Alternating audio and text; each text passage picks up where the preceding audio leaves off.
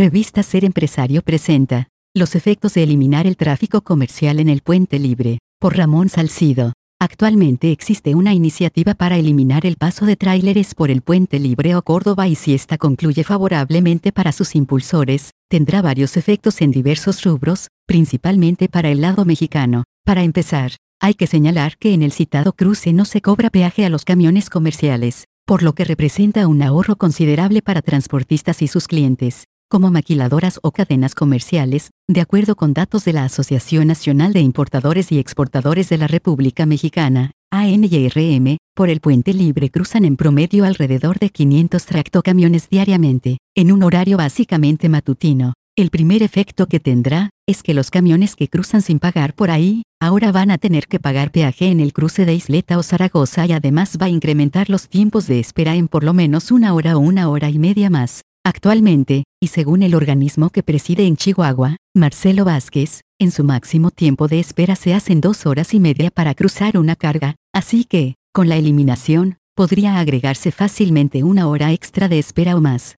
Eso va a ocasionar que, si las maquiladoras hacían cuatro vueltas diarias, ahora podrán hacer solo tres, es decir, serán menos eficientes en las importaciones y exportaciones, y esto tendrá un impacto en sus costos de logística. José Castañón experto en comercio exterior de la empresa Certec, afirma que, si se cierra, habrá una afectación e incremento del costo de la operación, pues, aunque está disponible la opción del cruce de Zaragoza, en el caso de Santa Teresa el cruce tiene limitaciones, al igual que Tornillo, que está muy lejos de las bodegas cercanas al aeropuerto o del oeste del Paso. Sin embargo, no todo es negativo, pues al quitar ese cruce, el tráfico de tráileres va a disminuir alrededor del puente y avenidas como el Cuatro Siglos, donde se ve muy seguido a grandes unidades circular a altas velocidades, también habrá menos contaminación en ese sector, que es uno de los reclamos de los vecinos colindantes de El Paso, quienes han iniciado el procedimiento necesario para lograr el cierre. El pasado 13 de diciembre, se llevó a cabo una conferencia de prensa en el condado de El Paso, para dar a conocer el apoyo que existe para que se quite el tráfico de camiones de carga del lugar.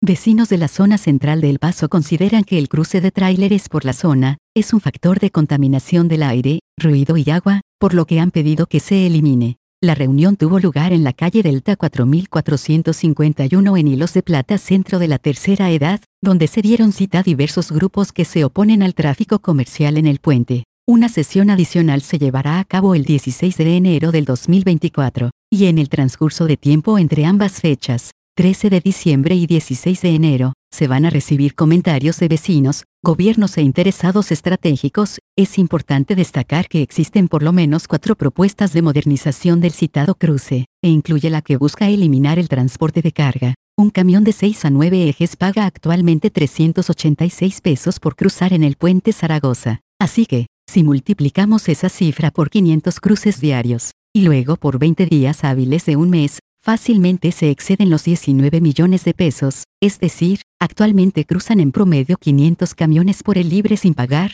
que de hacerlo, dejarían más de 19 millones de pesos en las arcas del fideicomiso de puentes en el lado mexicano, solamente. Así que, si se le ve por ese lado, pues también existe motivación económica de parte de los gobiernos para enviar el tráfico comercial por cruces que paguen peaje. Copyright 2024 Grupo Editorial Ser Empresario. Todos los derechos reservados. Cualquier opinión expresada en los diversos contenidos de esta revista o podcast es responsabilidad de la persona que la emite y no necesariamente refleja la postura de esta casa editorial.